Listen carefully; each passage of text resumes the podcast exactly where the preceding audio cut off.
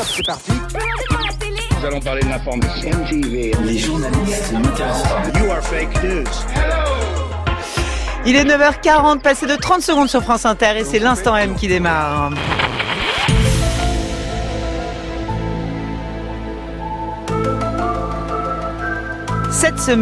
X-Files, la série de Chris Carter, restée dans les annales des phénomènes de société à tout pile 25 ans.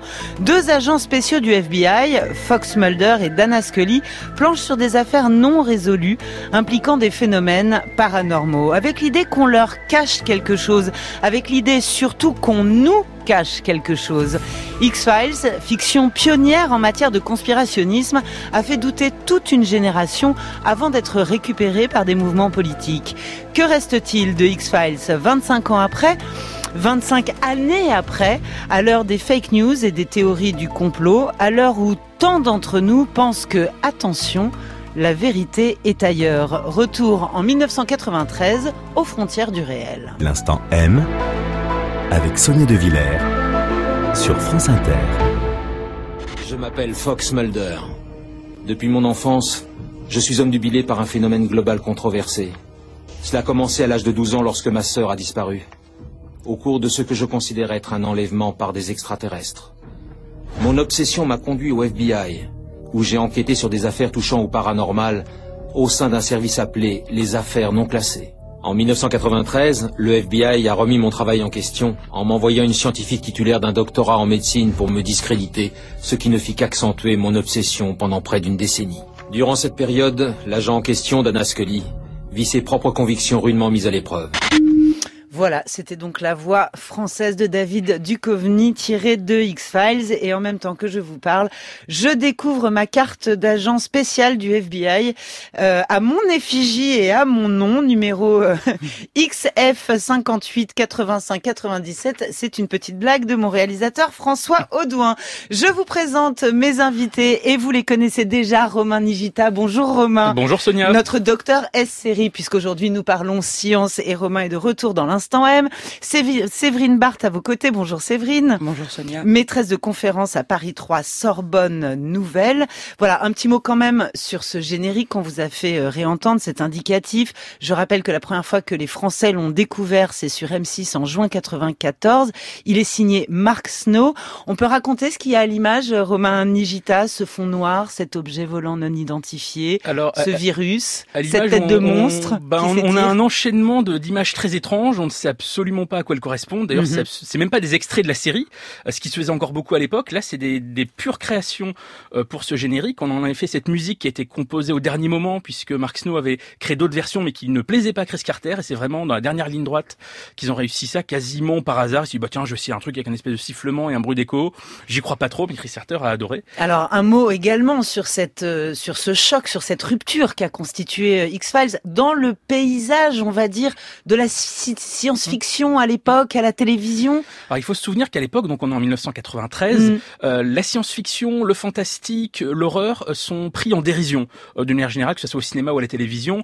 On en est au sixième film Freddy, on en est au huitième de Vendredi 13. Enfin tout ça n'est- est vraiment euh, vu comme de la rigolade. Plus personne euh, ne prend au sérieux la peur. Et c'est là que débarque justement X-Files en disant bah non, nous on va prendre au sérieux tout ça, on va prendre au sérieux les histoires d'extraterrestres, de vampires, ce qui ne se faisait quasiment plus à la télévision Avec à l'appui des effets visuels extrêmement euh, soignés, Ah bon, c'est-à-dire on, est que au, on est au début de la révolution des images de synthèse. Voilà. 93, c'est la sortie de Jurassic Park. Mhm. Euh, ça coûte encore malgré tout très cher. Et ce qu'on a dans X-Files, c'est à la fois une photographie, donc une lumière très élaborée et très sombre, ce qui se faisait également très peu à part Twin Peaks quelques années avant. On a quelques images de synthèse avec parcimonie. On a encore beaucoup de trucages à l'ancienne, des maquillages. On a, on a du sang. Donc c'est tout ce mélange-là très soigné et pris au sérieux par toute l'équipe euh, qui va faire le succès de la série. Mais c'est vrai qu'au départ, quand c'est lancé, c'est pas lancé comme étant la grande nouveauté Alors, zombies, euh, extraterrestres, euh, loups-garous, oui, mais en même temps, ce qui a passionné toute la planète euh, X-Files, c'est la façon dont cette série s'est emparée des progrès technologiques et des angoisses qu'il pouvait euh, susciter. Et oui, il y a eu un épisode sur le prion, sur Crossfell Jacob, bien avant que l'affaire soit médiatisée, que le scandale sanitaire arrive à la une des journaux. Dans les 50 dernières années, 87 personnes ont disparu dans la région. Je crois que tous ces braves gens de Dudley ne se sont pas contentés de manger de la volaille. Tu crois qu'ils se sont mangés entre eux? Séverine Barthes, évidemment, c'est ce rapport à la science qui est absolument passionnant, mais passionnant dans X-Files. Oui, et c'est la manière aussi dont il, et là l'exemple est assez frappant, comment euh, Chris Carter et son équipe tressent ensemble à la fois des choses extrêmement modernes, Mhm. par exemple le prion, et des choses qui sont totalement euh, fondamentales en termes d'horreur ou d'épouvante, etc., le cannibalisme. C'est-à-dire qu'on voit bien comment les peurs modernes, pour les faire passer, pour les mettre en scène, ils utilisent aussi des vecteurs euh, très éprouvés Oui. euh, et qui renvoient à des peurs extrêmement, j'ai envie de dire, animales, euh, Mhm. quasiment instinctives euh, de l'homme, des tabous euh, extrêmement, euh, extrêmement profonds. Et là-dedans, on insère la bioéthique, la génétique, la biotechnologie, le clonage, c'est-à-dire tout ce que petit à petit le public découvre avec les interrogations et les mystères et la part de mystère que ça suscite. Oui, et puis comment euh, tous ces progrès techniques, euh, la miniaturisation, les implants, euh, tout ce genre de choses, euh, comment justement on les traite de manière aussi paranormale, c'est-à-dire qu'on Mhm. ne sait non plus, il y a toujours, enfin ou souvent, euh, pendant longtemps dans les dans les épisodes, une espèce de balancement entre est-ce que c'est vrai ou est-ce que c'est euh, une projection, de le fruit de l'imagination, euh, etc. Et c'est aussi dans ce rapport-là euh, d'appropriation de la science qui passe par un moment d'incrédulité, Voilà. euh, qui est aussi intéressant dans la façon dont la série est construite. Alors justement, hein, parce que toute la série est construite sur un duo, c'est deux agents euh, spéciaux, Fox et Mulder. Donc c'est toujours leur double. euh, non, Fox, Fox, Fox, Mulder. Et Dana Scully. Donc Fox et euh. Mulder et Scully. Voilà, je vais y arriver. Et il y a toujours cette opposition entre la science et le pragmatisme, le scepticisme et le mysticisme, extrait de dialogue justement entre ce couple. Croyez-vous à l'existence des extraterrestres, agent Scully?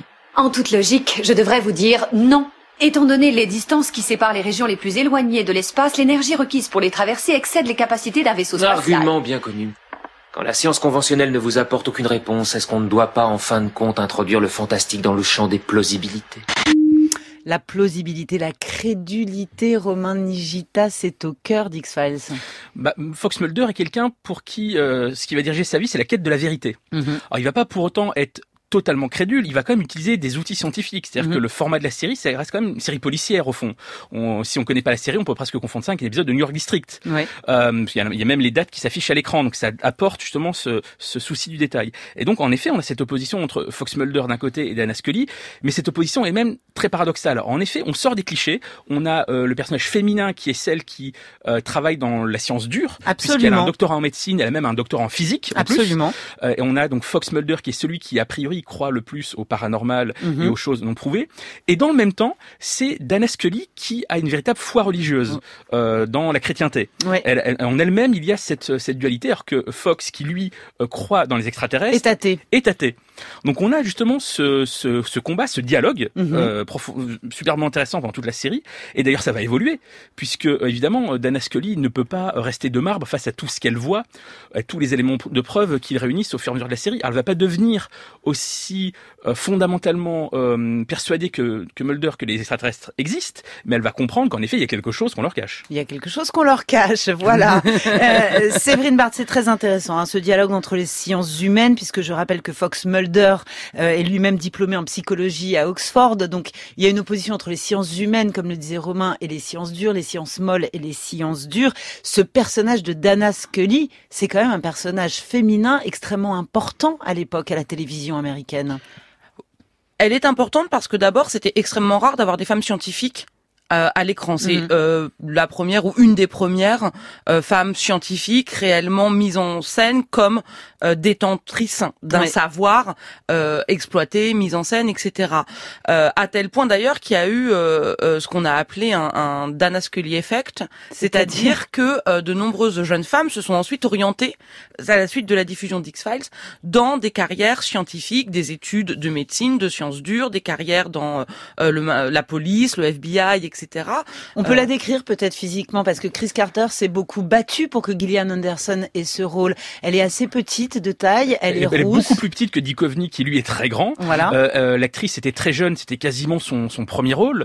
Euh, et en fait, le personnage était vraiment basé, y compris dans son apparence, sur le personnage de Jodie Foster dans Le Silence des Agneaux, Voilà. qui est l'une des très grandes influences de la série, dans l'ambiance, dans la lumière, même un peu dans, dans la musique, le côté serial killer qu'on retrouve un peu dans la série, même les scènes d'autopsie. Mhm. On n'a jamais vu autant de scènes d'autopsie dans une une série avant qu'il y ait des experts euh, dix ans plus tard. Mais donc il faut la décrire, il faut même décrire ses vêtements, c'est-à-dire qu'elle a toujours ce tailleur impeccable, à épaulettes, euh, évidemment on est dans les années 90, la chemise blanche boutonnée jusqu'au col. C'est un personnage très austère, euh, Séverine Barthes, et c'est aussi l'histoire d'un duo avec une relation platonique qui va passionner les fans, c'est-à-dire quand vont-ils faire l'amour? Quand, à un moment ou un autre, la bouche semi-ouverte euh, de Gillian Anderson va-t-elle euh, déposer un baiser sur les lèvres de Fox Mulder? Mais vraiment oui, ça c'est le combat éternel entre les shippers et les autres. Ah, et- et- et les, les shippers, c'est les fans justement qui sont intéressés par cet aspect-là de la série. D'accord. Et donc les autres qui sont plus intéressés par la partie science, enquête, euh, euh, complot. euh, non, mais c'est dire mythologie. aussi que dans la relation qu'a écrite euh, Chris Carter entre ces deux personnages, là aussi il y avait de la complexité, il y avait du Oui. non-dit. Bah, L'austérité, elle, elle vient aussi du fait que ce sont des agents du FBI où il y a aussi un dress code et donc euh, précis et donc ils en jouent. Enfin, Mhm, Carter mhm, et son mhm. équipe en jouent. En même temps, euh, elle a, elle est d'une rousseur flamboyante. C'est vrai. euh, d'Anna Scully. Donc on a euh, aussi physiquement ou visuellement cette tension entre euh, une forme d'austérité et une forme de euh, euh, passion ou de de, euh, de vigueur euh, qui, qui, qui est là. Alors qui est l'homme à la cigarette? Extrait. Les hommes ne seront jamais libres parce qu'ils sont faibles, corrompus, indignes et agités. Les gens ne croient qu'en l'autorité. Ils sont là d'attendre vainement des miracles et des mystères. La science est leur religion. Aucune autre explication n'existe pour eux. C'est pour qu'ils persistent à le croire que notre projet doit aller de l'avant. Qui est l'homme à la cigarette, Romain Nigita? Déjà, il fume. Ah, C'est déjà, pas il fume, rien ce qui est sur un petit grand écran tabou euh, américain. aux États-Unis. Alors l'homme à cigarette est tout simplement le grand méchant de la série, s'il faut Mhm. vraiment en désigner un. Alors qui est-il réellement? C'est très compliqué de le dire parce qu'il y a beaucoup d'éléments souvent contradictoires. Le seul épisode qui donne des éléments sur sa vie est en fait raconté de son point de vue, donc on peut mettre absolument en doute tout ce qui est raconté. Mais grosso modo, ce qu'on sait à peu près, et ce qui est à peu près vérifié, c'est qu'il est le père biologique de Mulder. Donc il y a un petit côté Dark Vador. Ça, on l'apprend assez vite. On l'apprend à Ah la bah, fin de la saison 2, si je dis pas de bêtises. d'accord. C'est son, c'est le père biologique. En fait, c'est quelqu'un qui travaillait avec le père euh, qui a élevé Mulder. Euh, c'est quelqu'un qui a toujours travaillé dans les arcanes du pouvoir euh, dès les années 50. C'est quelqu'un qui est là, en grosso modo, pour diriger le complot qui vise à la colonisation de la Terre par des extraterrestres.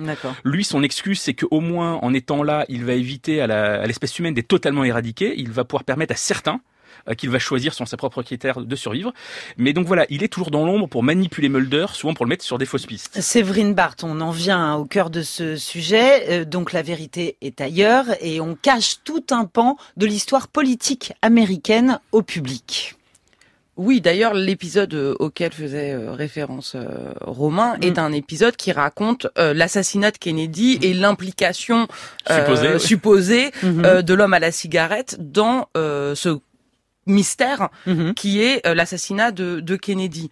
Euh, donc on voit bien comment cela nourrit en fait totalement la série. Euh, Il y a un peu deux, deux jambes. C'est d'un côté l'assassinat de Kennedy et euh, tout ce qui en- s'en est en suivi en termes de euh, stupeur, de de, euh, De de mise à mal du politique, etc. Et le Watergate. Euh, C'est-à-dire d'un côté le euh, le positif fauché Mhm. euh, dans sa splendeur et de l'autre côté le négatif caché qui est mis au jour. Mhm. Euh, et c'est un peu euh, l'idée que donc il y a rien qui puisse en sortir euh, Alors- quelque part de bien. Avec l'idée qu'on remet totalement en question les institutions, leur crédibilité, leur légitimité et leur pouvoir. Oui, d'ailleurs le fait qu'il soit à la cave, Mhm. euh, que le- le- les affaires non classées soient mises à la cave Oui. euh, dans le euh, bâtiment du FBI montre bien que même l'institution qu'ils défendent elle-même est en position euh, délicate ou difficile euh, par rapport à cette réalité qu'ils montrent. Euh, et donc effectivement tout est remis en cause en permanence. Alors, on va vous le raconter, hein, cette série sera même récupérée par l'extrême droite, euh, y compris euh, en France. Écoutez comment on manipule la vérité dans X-Files. Libre à vous de nier toutes les choses que j'ai vues, toutes les choses que je viens de découvrir, mais ça ne pourra pas durer. Parce qu'il y a trop de gens qui savent ce qui se passe. Et aucune loi, aucun gouvernement sur Terre n'aura jamais le droit de manipuler la vérité. Non, mais c'était il y a 25 ans. C'était il y a 25 ans. C'est-à-dire que l'entendre euh, aujourd'hui, c'est c'est absolument incroyable. C'est incroyable et en même temps, le rapport à la vérité, à la fois dans notre réalité et dans la série, a évolué. Euh, puisque donc euh, le principal de d'X-Files, les neuf premières saisons, c'était dans les années 90. Mhm. Et il y a eu deux saisons plus récentes, dont la dernière cet hiver, qui elle prend en compte le changement qu'on peut avoir par rapport à la vérité dans les années 90, la vérité, c'était, elle est cachée, il faut la trouver. Mhm. Aujourd'hui, le paradigme avec notamment les fake news et Trump, et ce qui est clairement cité dans la série, c'est que la vérité, on ne sait même plus ce que c'est. Elle est là, il y a plusieurs vérités, tout le monde dit absolument tout et n'importe quoi, et y compris les fans de la série par rapport à la série. Il y a un épisode dans la dernière saison euh, dont le titre original est euh, The Lost Art of the Sweating euh, Forehead, qui joue en fait sur le fait que les gens ont des souvenirs biaisés de tout, aussi bien de la vérité politique que de la pop culture. Parce que typiquement sur les dernières saisons, il y a une partie du public qui dit bah tiens c'est moins bien que ce qui était la série avant, je me souvenais pas de la série comme ça, alors qu'en fait c'était bien conforme à la série. Et ce discours-là parlait aussi de la vérité de la vérité politique. Aujourd'hui, il ne s'agit plus de débusquer la vérité, il s'agit d'identifier ce que peut bien être la notion de vérité. Séverine Barthes, c'est extrêmement intéressant parce qu'il faut raconter que dans les années 90, c'est les débuts d'Internet, c'est le début de la communauté des fans. Donc se tisse un lien entre Chris Carter, son équipe, la série et le public absolument inédit dans l'histoire de la série. Ah, c'est une des premières séries où cette interaction, d'abord cette construction de fans sur Internet mhm. qui démultiplie euh, en mhm. fait la, la possibilité des échanges. Parce qu'il y avait mhm. des communautés de fans avant, mais la modalité, les modalités de communication sur Internet permettent d'aller beaucoup plus vite, beaucoup plus loin, euh, de manière plus ouverte. Euh, Chris Carter lui-même regardait ce qui se passait sur Internet, voire intervenait, discutait et intégrait quand même des références aux fans dans la fiction. Il y a effectivement une sorte de phénomène de rétroaction. Par exemple, une chose assez connue dans les génériques de la saison 9, il y a des listes de témoins qui apparaissent dans les génériques qui sont en fait des listes de pseudonymes de gens euh, qui sont sur les forums, mais il y a même dans la série même euh, des intégrations euh, par exemple d'images de fans. Le personnage de Leila Harrison qui apparaît dans deux épisodes de la saison 8 et de la saison 9 qui en fait travaille à la comptabilité du FBI et donc connaît toutes les enquêtes de Mulder et Scully par le biais de leurs notes de frais. Mhm. Elle apparaît dans des épisodes et elle leur pose des questions qui sont les questions que nous on a qui sont les, les trous laissé par la narration, les questions laissées en suspens. C'est une fan absolue euh, euh, de Mulder. Mais ce qui est intéressant, c'est que son nom ne vient pas non plus de n'importe où. Son nom, c'est celui d'une fan qui est morte en, en 2001 d'un cancer. Et donc, non seulement le personnage est une incarnation des fans, mais même dans le nom, elle est une référence à la communauté réelle de fans de X-Files. Dans ce terreau hein, du conspirationnisme et du complot, à quoi a donné lieu X-Files après sa fin en 2002 de, de la, des saisons originales? Ah bah X-Files en termes de, de complot aujourd'hui ne serait plus enfin impossible en tant que tel parce qu'en fait il a popularisé euh, d'une certaine manière ces, ces théories euh, mhm. euh, ces théories là donc ça c'est fait oui, je pense qu'aujourd'hui on peut plus parler du complot comme le faisait X-Files. Non, c'est que maintenant, c'est quand, la série s'est arrêtée en 2002, c'est vrai qu'elle était un peu à bout de souffle, elle est morte de sa belle mort. C'est plus euh, lors du vraiment du pic de popularité au milieu des années 90 qu'elle a engendré mm. énormément de séries de science-fiction, mm. ce qui, s'appelait à l'époque aux États-Unis le sci-fi boom, euh, des séries comme euh, Sliders, comme Buffy, comme Le Caméléon, toutes ces séries-là ont été lancées suite à X-Files. Dans le Caméléon, on avait aussi un, un peu un, aspect complot. Mais c'est vrai que du coup, ça a été tellement battu en brèche par la série que derrière, le thème était un peu épuisé. Merci beaucoup à tous les deux, Séverine Barth, Romain Nigita, d'être venus célébrer avec nous les 25 ans de X-Files.